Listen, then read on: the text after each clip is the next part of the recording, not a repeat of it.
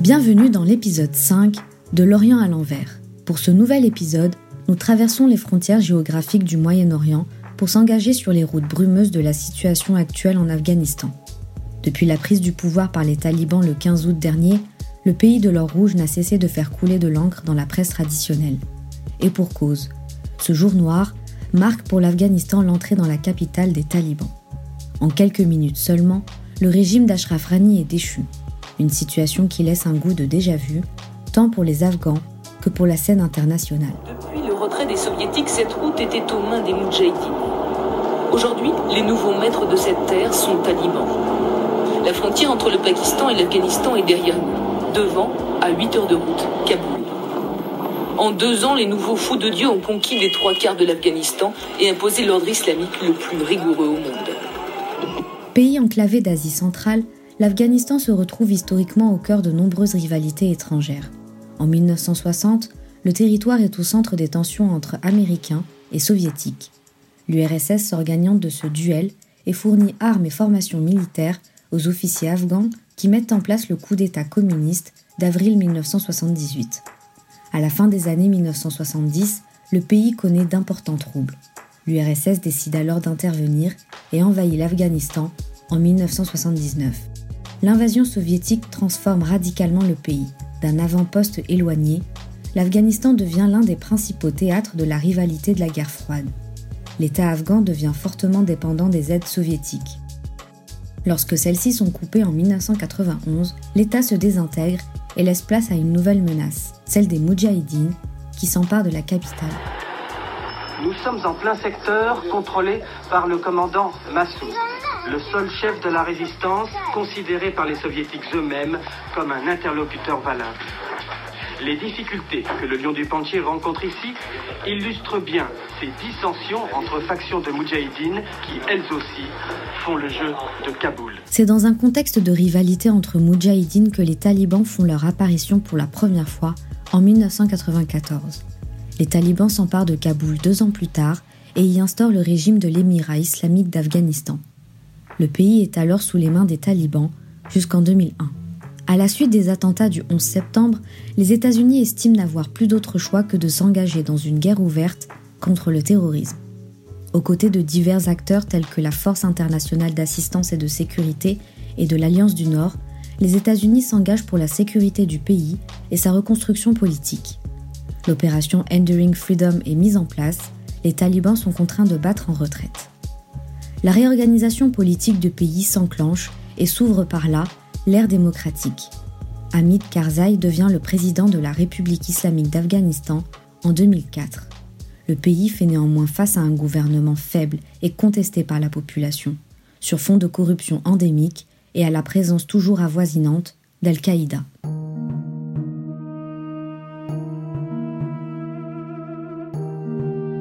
Toujours sous l'égide américaine, le président Ashraf Rani succède au pouvoir à deux reprises. Poursuivant le retrait des forces de l'OTAN et les négociations de retrait entamées par le président Trump avec les talibans, Joe Biden annonce le retrait définitif des troupes américaines en Afghanistan pour le 31 août 2021, qui viennent solder les accords de Doha. Un retrait qui va profiter aux talibans, puisqu'en moins de dix jours, ils s'emparent de la capitale. L'histoire afghane nous le rappelle bien les Afghans ont vécu depuis le régime communiste sous des gouvernements d'oppression, des moudjahidines aux talibans. L'expérience démocratique aura duré 20 ans, mais peut-on tout de même parler aujourd'hui de retour en arrière? Pour mieux comprendre la situation et avec le peu de recul que nous pouvons avoir sur celle-ci, avec nous, Najib Manalai, conseiller culturel et ancien porte-parole au ministère de la Culture en Afghanistan, faisant partie des convois d'évacuation vers la France en août dernier. Adam Basko, chercheur aux séries de Sciences Po et auteur de l'ouvrage La guerre par le droit, les tribunaux talibans en Afghanistan. Et enfin, Margot Ben, journaliste indépendante et réalisatrice documentaire qui a vécu en Afghanistan pendant trois ans.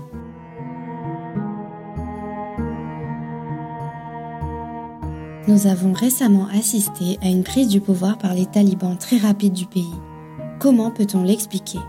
Si certaines analyses s'accordent à dire que la prise du pouvoir avait été largement anticipée, du fait de l'avancée et de l'implantation solide dans les campagnes afghanes des talibans, dans les faits, les Afghans ont tout de même été pris au dépourvu dans les centres urbains. La prise du pouvoir a été, prévisible, elle a été même prévue par, certains. Elle était euh, pas tout à fait étonnante pour les gens qui ont suivi euh, l'Afghanistan euh, dans les deux dernières décennies, parce qu'elle s'explique pour trois raisons. La première et la principale, hein, c'est l'échec de l'intervention occidentale, euh, ses effets euh, désastreux. Une intervention qui, alors même qu'au début elle avait une certaine popularité en 2001, avait abouti à retourner la population euh, contre les opérations de l'armée américaine en raison notamment des abus des premières années notamment et du fait que l'armée américaine s'appuyait beaucoup sur des milices dans la sécurisation du pays euh, avec des conséquences euh, désastreuses pour les gens dans les campagnes. Donc la deuxième raison, ça a été un régime qui n'a jamais réussi à, à s'implanter, qui est resté très dépendant de l'aide internationale. Hein. Si 100% du budget du gouvernement dans les années 2000 est, est payé par les bailleurs européens, états-uniens et internationaux. Il y a encore l'année dernière encore, euh, le, le, budget a été payé à près de 75%. Hein. C'était un, un, pays, c'était un État qui dépendait complètement euh, des bailleurs de fonds occidentaux. Et la troisième raison, c'est la manière dont les talibans ont su euh, faire usage quelque part, ont su profiter, tirer parti de la manière dont les Occidentaux sont intervenus et du régime qu'ils ont mis en place. Euh, les talibans ont, ont, su être plus unis, plus cohérents. Ils ont réussi à, en dépit de d'une guerre extrêmement intense, hein, euh, vous avez des dizaines de milliers de, de, cadres et de combattants talibans qui sont éliminés entre dans les années 2000 jusqu'en 2015 à peu près euh, par les, les, raids des forces spéciales américaines. Hein, donc une guerre extrêmement intense, une guerre où, euh, où des opérations spéciales où les, les États-Unis ont essayé d'éliminer toute la chaîne de commandement talibane présente en Afghanistan pour essayer de désorganiser l'insurrection, mais une insurrection qui a su rester sur ses fondamentaux et ses fondamentaux c'était le fait de, de fonctionner comme un, un, groupe social composé des, des, diplômés des écoles religieuses pakistanaises des madrasas déobandis hein. le déobandisme c'est un courant de l'islam euh, qui naît euh, euh, en Inde du Nord dans la ville de Deoband à la fin du 19e siècle les talibans donc se sont emparés euh, de Jalalabad, la capitale de la province euh, du Nangarhar, euh, qui jouxte celle de Kaboul, et ensuite ils se sont très rapidement dirigés vers Kaboul. Ce qui s'est passé là ensuite, c'est qu'ils ils ont cerclé la ville, ils sont restés dans les montagnes et a priori il n'était pas question qu'ils descendent tout de suite dans les rues de Kaboul. Ils en auraient une sorte d'arrangement, de pacte selon lequel euh, ils resteraient euh, dans la banlieue de Kaboul, dans les alentours de Kaboul, le temps euh, de réfléchir un petit peu à la, à la suite des opérations, à leur gouvernement intérimaire, etc on s'attendait pas du tout à ce que euh, ça soit aussi rapide et que ça soit aussi euh, radical. Et pour tout vous dire, le 15 août, euh, je suis arrivé à mon bureau avec un programme bien chargé. Je me suis mis à travailler. J'avais des collègues qui étaient absents. Je me suis étonné de leur absence, mais bon, la situation n'étant pas très claire, je me suis dit peut-être qu'ils ont eu des problèmes pour, pour venir. Donc j'ai travaillé comme si de rien n'était. Et à 11h30, les gens de sécurité sont venus en nous disant qu'il fallait évacuer. Le temps que je que je prenne mon ordinateur, que je copie les fichiers, etc., ça m'a pris un quart d'heure. Et euh, les gens de sécurité sont venus me voir euh, trois fois de suite. Euh, on est en train de fermer les portes, sortez. Et donc j'ai été le dernier à, sortir, à quitter mon bureau à 11h45. Ils avaient arrêté les voitures de fonction, donc je suis rentré chez moi à pied. Et là, j'ai rencontré des gens qui allaient un peu dans tous les sens. Il y avait un désarroi total. Donc, c'était totalement inattendu. Inattendu pour nous, inattendu pour le commun euh, des Afghans et inattendu pour le gouvernement parce que euh, le président Ghani a été également surpris et il a quitté le pays euh, vraiment aux dernières minutes. Donc, euh, cette situation était imprévisible pour tous l'attitude américaine avec un changement radical euh, sur une très brève période a fait que euh, les forces fidèles au régime ont perdu pied et que les talibans ont été en fait quelque part boostés dans leur morale. Et la prise du pouvoir a été aussi une surprise pour les talibans, ce qui explique aussi que depuis trois semaines, ils n'ont toujours pas réussi à former un gouvernement parce qu'ils n'étaient pas préparés.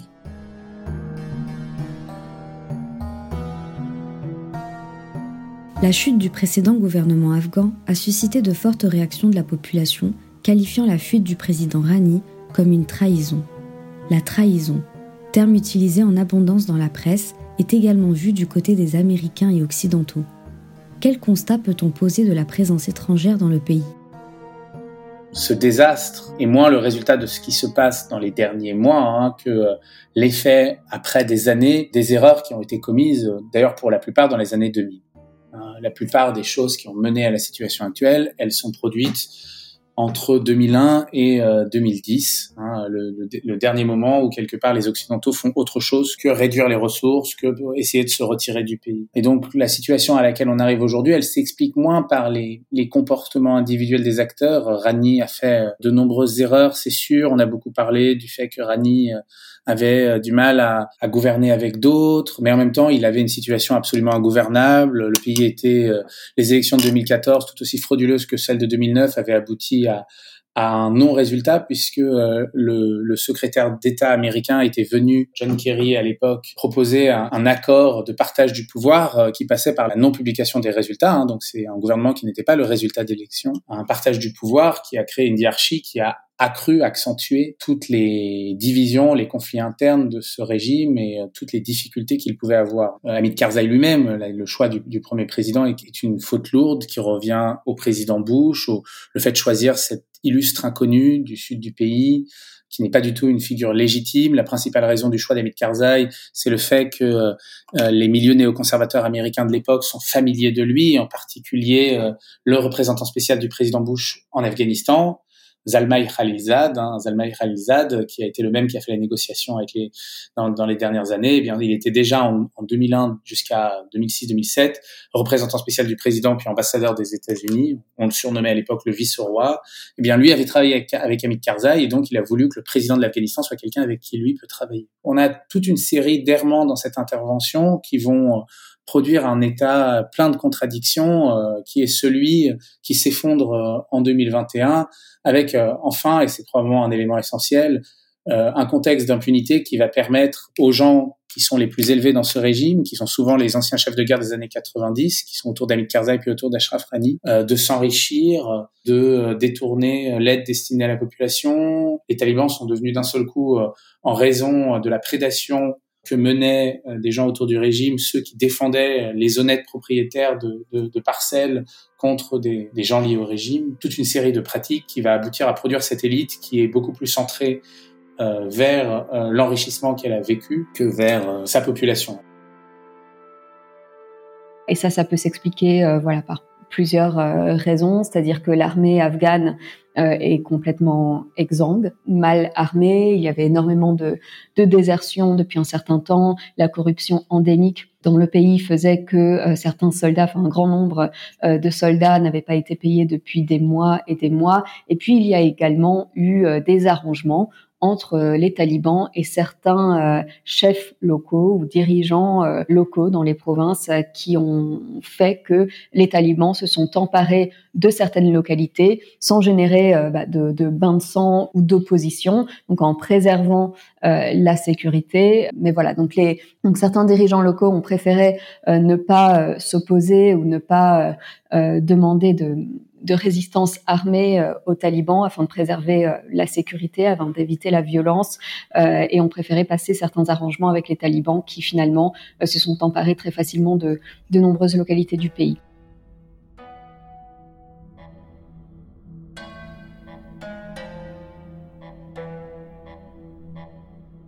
Depuis une semaine, les mêmes scènes se répètent inlassablement. Des journées ponctuées par le son des tirs de sommation tirés par les forces afghanes ou américaines pour calmer la foule. Et les coups de bâton des talibans pleuvent devant les yeux des militaires américains, un peu dépassés par une situation chaotique. Margot Ben revient pour nous sur les évacuations qui ont rythmé la presse durant la totalité du mois d'août des évacuations qui ont aussi bien concerné les ressortissants étrangers que les Afghans ayant travaillé pour les intérêts occidentaux. C'est les images qui nous viennent tous en tête. Ce sont des gens euh, pris de panique qui couraient vers l'aéroport, qui s'agrippaient aux avions, des gens avec des passeports, des gens sans passeport, sans aucun titre de voyage, euh, des gens immédiatement euh, menacés et parfois sur des listes noires des talibans ou d'autres groupes extrémistes du pays. Euh, des gens euh, qui ne l'étaient pas forcément mais qui se sentaient en danger, euh, des gens tout simplement pris dans ce mouvement de panique parce que la chose à faire sous le coup de cette terreur des talibans qui arrivaient dans la ville, dans la capitale, la chose à faire c'était c'était de partir parce que personne ne savait ce qu'allaient faire les talibans. Personne ne savait quelles règles ils allaient instituer. Tout le monde savait qu'il y aurait un énorme recul par rapport aux évolutions des, des 20 dernières années, mais, on ne savait absolument pas, euh, voilà, quel sort serait réservé à, chacun. Et puis, encore une fois, il y a euh, toute une série de, de, de personnes, donc des anciens employés euh, d'armées étrangères ou même de, de l'armée, de la police afghane, des, des, membres d'ONG, de la société civile, etc., qui se savaient soit directement menacés, soit en total désaccord avec le modèle de société euh, proposé par les talibans. Cette mise en place du pouvoir ne se fait pas sans opposition. Récemment, la société civile, et notamment les femmes afghanes, s'est mobilisée pour manifester, un signe de contestation qui souligne la volonté d'opposition. Peut-on s'attendre à une mobilisation suffisamment forte pour constituer une opposition politique? Le sécularisme euh, tel qu'on l'entend euh, en Europe et le laïcisme, euh, c'est des notions totalement étrangères à l'Afghanistan. Il y avait quand même un changement durant les dernières deux dernières décennies dans l'éducation afghane. Euh, en termes quantitatifs, euh, on est passé de quelques milliers d'étudiants à plus de euh, 100 000 personnes qui, 150 000 personnes qui rejoignent chaque année euh, le corps des étudiants en Afghanistan. Les universités afghanes donnent des diplômes pratiquement 80 000 personnes par an. Donc, euh, l'Afghanistan est un pays qui est euh, très fortement en train de, s'éduquer et de s'éduquer au plus haut niveau. Euh, donc, quand vous voyez que 150 000 personnes entrent dans l'éducation nationale supérieure tous les ans pour un pays de 30 ou 40 millions d'habitants, c'est extraordinaire. C'est un premier pas.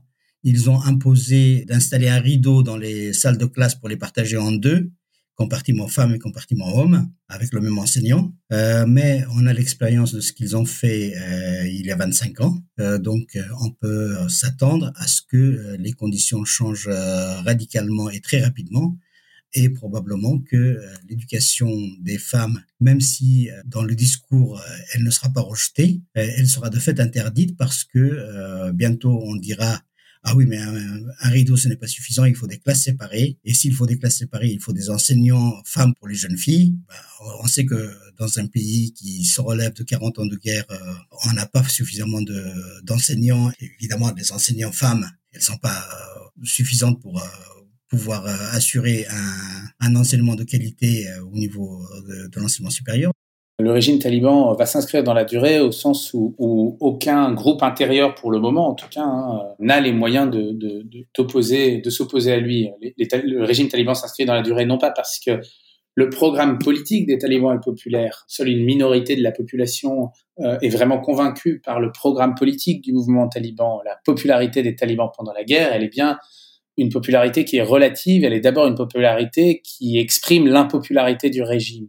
Elle n'est pas du tout une adhésion. Moi, j'ai beaucoup de mes interlocuteurs qui m'expriment leur rejet de l'idéologie des talibans, mais euh, le fait qu'ils font appel aux juges talibans, le fait que euh, euh, dès qu'ils ont un problème, il vaut mieux avoir affaire aux talibans qu'au au chef de la police locale ou, ou au juge local. Les premiers constats ont été très vite établis dans la presse occidentale sûrement par comparaison à l'ancien régime taliban des années 1990. Nous parlons d'une génération perdue. Est-ce véritablement le cas? Une génération afghane qui pourtant est aujourd'hui plus instruite et porte un regard d'espoir. Je pense que parler de génération perdue est un contresens, euh, quelle que soit la société. Euh, chaque génération est le produit de son temps et de son époque et de ses conditions. Et aucune génération n'est perdue parce que cette génération se construit. Euh, j'ai souvent dit dans mes interventions publiques euh, en Afghanistan que parler d'une euh, jeunesse afghane était une aberration parce que 80% de la population afghane a moins de 40 ans. Donc il faut plutôt parler de l'Afghanistan jeune que d'une jeunesse afghane. Si on va dans cette logique-là, parler d'une génération perdue dans un pays comme l'Afghanistan, c'est une aberration totale parce que c'est vrai que euh, cette génération a eu des, une situation et des conditions de vie très complexes et très, euh, très difficiles, mais en même temps, c'est une euh, génération de gens qui prennent les responsabilités, qui prennent euh, leur part dans la gouvernance, qui travaillent pour se construire, pour se reconstruire.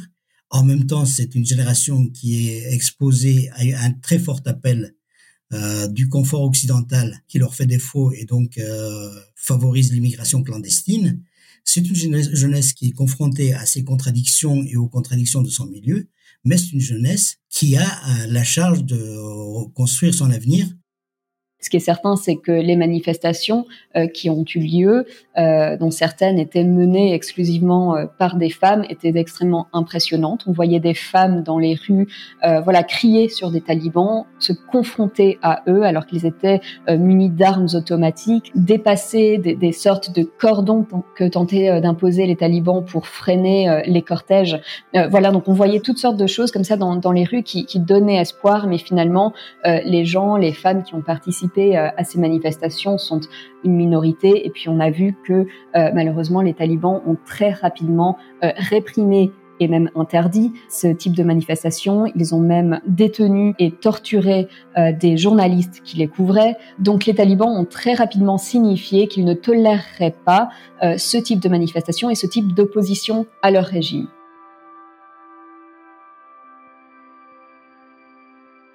Avec la prise du pouvoir définitif par les talibans vient la recherche d'une résistance, une résistance d'abord médiatique, qui n'a pas su se construire de façon solide dans la vallée du Panchir. Euh, il faut que euh, une autre résistance s'organise. La résistance de la vallée de Panchir était euh, un peu vouée à l'échec parce que elle a été dominée par ceux qui ont profité très grassement des 20 années du pouvoir euh, démocratique et auparavant du régime des, euh, des Moudjahidines. Euh, donc, c'est des gens qui s'étaient essentiellement discrédités par leur comportement individualiste et égoïste. c'est pour ça qu'ils n'ont pas eu un soutien suffisant. Je pense que maintenant, il faut sortir de ces schémas de dirigeants charismatiques qui ont pu mener la lutte des années 80 euh, vers une autre forme de résistance. Et cette résistance passera, je pense, par euh, un débat euh, plus ouvert, plus intellectuel, plus, plus portant sur les valeurs. Réputée imprenable, la vallée du Panchir, unique poche de résistance de l'Afghanistan, serait tombée aux mains des talibans. Ce qui s'est passé dans le Panchir était, était surtout, après une importance surtout par sa médiatisation. Hein, les talibans ont balayé euh, les quelques groupes qui résistaient dans le Panchir en quelques jours. Il faut bien comprendre que les réseaux, les anciens réseaux autour de Ahmed Shah Massoud se sont beaucoup délités, qu'ils ont été très inscrits dans les logiques de corruption de ce régime. Hein. Euh, l'une des personnes qui s'est le plus enrichie, qui était le vice-président de Hamid Karzai, c'est euh, le, le maréchal Mohamed Fahim, qui était un des pires potentat du régime. Le frère même de Massoud, Ahmed Massoud, a été arrêté à Dubaï à la fin des années 2000 avec une valise de cash de 50 millions. Il est arrêté par erreur, mais on le sait grâce au, câble de l'ambassade américaine aux Émirats Arabes Unis euh, qui sont révélés par WikiLeaks. Euh, cette arrestation où d'un seul coup le frère de, Ahmed Massoud avait une valise euh, de 50 millions dans un vol Kaboul-Dubaï. Le fils de Massoud n'est pas du tout une personnalité nationale. La politique de communication paraît assez bien ficelée du côté des talibans, ce qui a même laissé penser qu'ils n'avaient rien à voir avec la précédente génération des années 1990. Pourtant, nous avons pris connaissance des répressions de la population. Qu'est-ce qui a véritablement changé?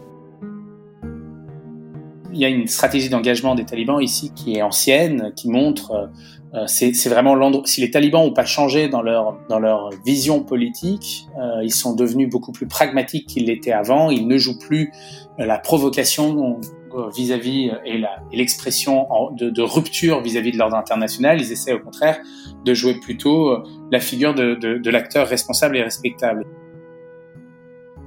Je ne pense pas qu'on puisse contrer le, le, mouvement qui a été engagé le 15 août très rapidement, mais euh, je suis sûr que ce mouvement ne sera pas aussi euh, absolu qu'il l'a été euh, dans les années 90.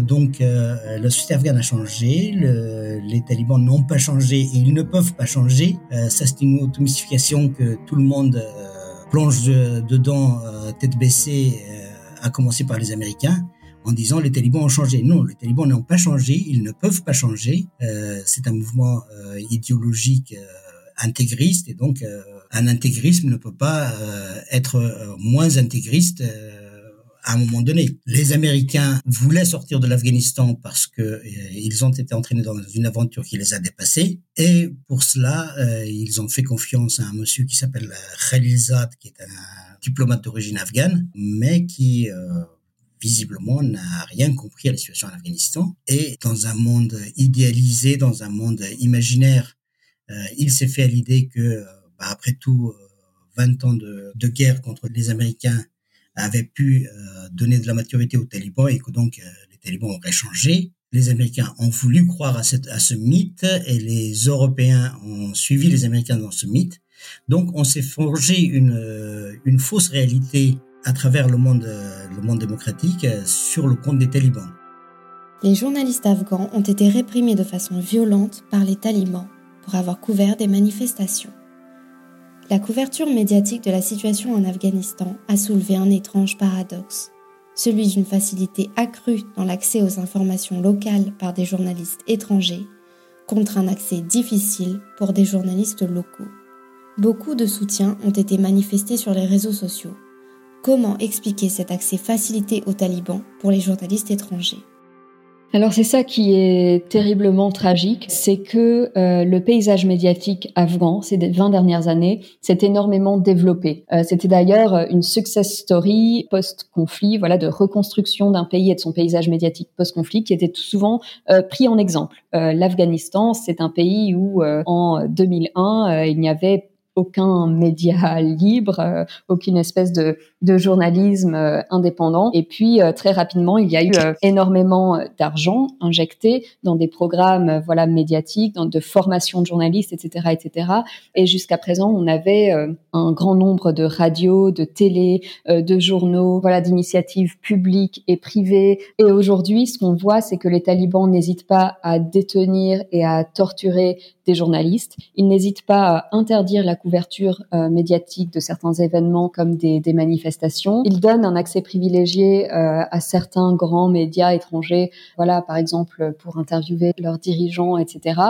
Ces journalistes afghans, ils savent très bien qui sont les talibans. Donc, pourquoi euh, attendraient-ils de ces talibans de leur donner des, informations pour qu'ils puissent faire leur métier de journaliste, alors que par définition même les talibans sont contre la, la liberté d'expression et la liberté d'opinion? Cette ambivalence qui en découle, elle est visible dans le, dans le traitement des journalistes euh, afghans en comparaison des journalistes étrangers qui, eux, sont se retrouvent euh, non seulement libres d'approcher les postes talibans, mais dans certains cas de venir regarder, filmer à l'intérieur de la maison d'Abdul Rashid Dostum, l'un des grands potentats du régime, l'un des pires potentats, comment on a remplacé ce potentat par 150 personnes venues des campagnes qui sont des combattants talibans qui peuvent vivre dans cette maison. C'est-à-dire une, une, personne vivait dans une maison où on peut en faire vivre 150. Le message est quand même relativement clair. Le côté propagandaire ici est évident. Euh, L'ambivalence, elle va encore plus loin. Hein. Elle, elle est étonnante dans la, dans la double logique qui, qui passe par le fait d'autoriser la plus grande chaîne privée et surtout euh, le plus grand groupe de médias privés voilà, du pays, Tolo, a continué à fonctionner alors même que euh, dans la rue, dans les manifestations, les journalistes sont particulièrement maltraités.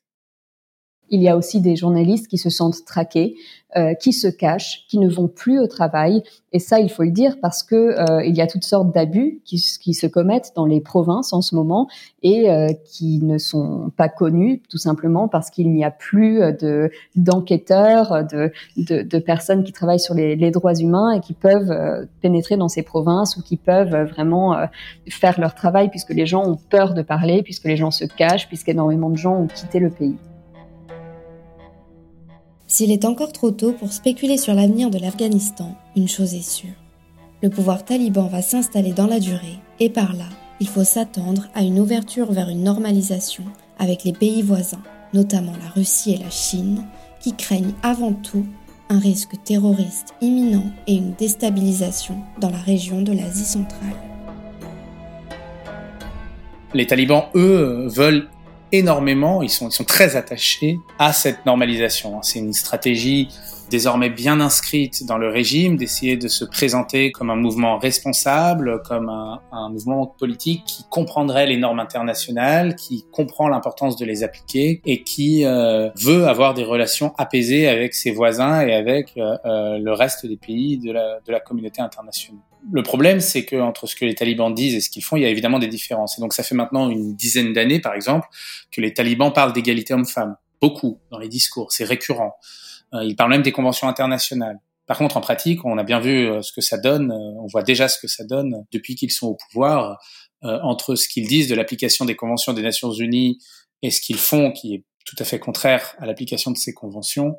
Euh, il y a un écart gigantesque. Et de l'autre, le, fait qu'ils ont appris à, parler la langue de l'international, qu'ils ont appris à faire de la diplomatie, qu'ils euh, savent désormais se mouvoir dans les méandres euh, des négociations diverses et variées. Or, c'est vraiment pour eux un objectif prioritaire d'avoir un siège aux Nations Unies, d'avoir un siège à l'OMS, d'avoir une place auprès des autorités mondiales des questions d'aviation. Les pays de la région, eux, ont un problème qui est très simple quelque part. La Chine, la Russie et l'Iran, notamment, qui sont les, trois grands pays, mais même l'Inde, hein, dans une certaine mesure, même l'Inde, grande perdante de la guerre, a, ce problème-là. Ils ont besoin d'une région qui est plutôt stable qu'instable. La Chine et la Russie, notamment, sont très clairs là-dessus. Ce qu'ils veulent, c'est un, pays qui cesse d'être en guerre ou qui n'est plus un sanctuaire pour des groupes terroristes qui, les menacent chacun. Hein. Les, Chinois sont très inquiets de la présence potentielle d'Ouïghours. Les talibans ont à cet égard donné des garanties très très très claires à la Chine en, expulsant euh, tous les membres des mouvements de résistance ouïghours en Afghanistan. Euh, la Russie a les mêmes inquiétudes avec l'État islamique et pour le moment, euh, les talibans se sont toujours présentés comme un mouvement d'opposition à l'État islamique. Ils se sont battus. Il y a une vraie concurrence acharnée entre les deux mouvements. Hein. Et donc, euh, pour les Russes, les talibans sont quelque part un moindre mal parce qu'ils sont plus efficaces à combattre l'État islamique que l'était le régime précédent.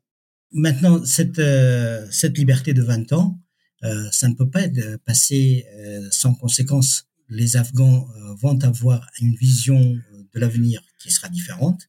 Le développement des communications, j'y faisais allusion tout à l'heure, est un facteur nouveau qui est caractéristique du début du 21e siècle. donc avec tout ça, je pense que les talibans vont vouloir imposer un régime comme était le leur en 95-96, mais ils vont avoir du mal à l'installer comme ils l'avaient fait à l'époque.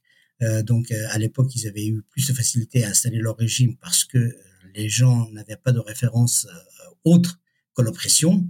Maintenant, les gens ont une autre référence et compte tenu de cette référence, une fois passé l'abasourdissement d'un changement radical, je pense que les Afghans vont s'organiser dans une sorte de résistance passive qui va finalement avoir raison de, de l'obscurantisme taliban, mais ça va prendre du temps.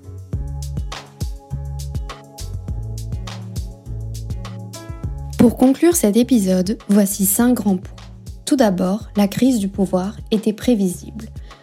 Et ce, pour trois raisons. Premièrement, en raison de l'échec de l'intervention occidentale et de ses effets désastreux. Ensuite, parce que le gouvernement mis en place par la coalition occidentale répondait assez peu aux demandes sociales de la population. Et enfin, en raison de la plus grande efficacité et de la plus forte cohésion des talibans face à la légitimité occidentale qui ne cessait de s'éroder. Deuxièmement, nous dit Adam Pasco, si la prise de Kaboul a été aussi rapide, c'est d'abord parce que le délitement du régime était encore plus fort que ce qu'on racontait ces dernières années. Troisièmement, recontextualisons la prise de Kaboul en disant que la plupart des choses qui ont mené à la situation actuelle se sont en fait produites entre 2001 et 2010. En effet, on a toute une série d'errements dans cette intervention qui vont produire un État en contradiction, qui est celui qui s'effondre en 2021. Quatrièmement, aucun groupe intérieur n'a aujourd'hui les moyens de s'opposer aux talibans.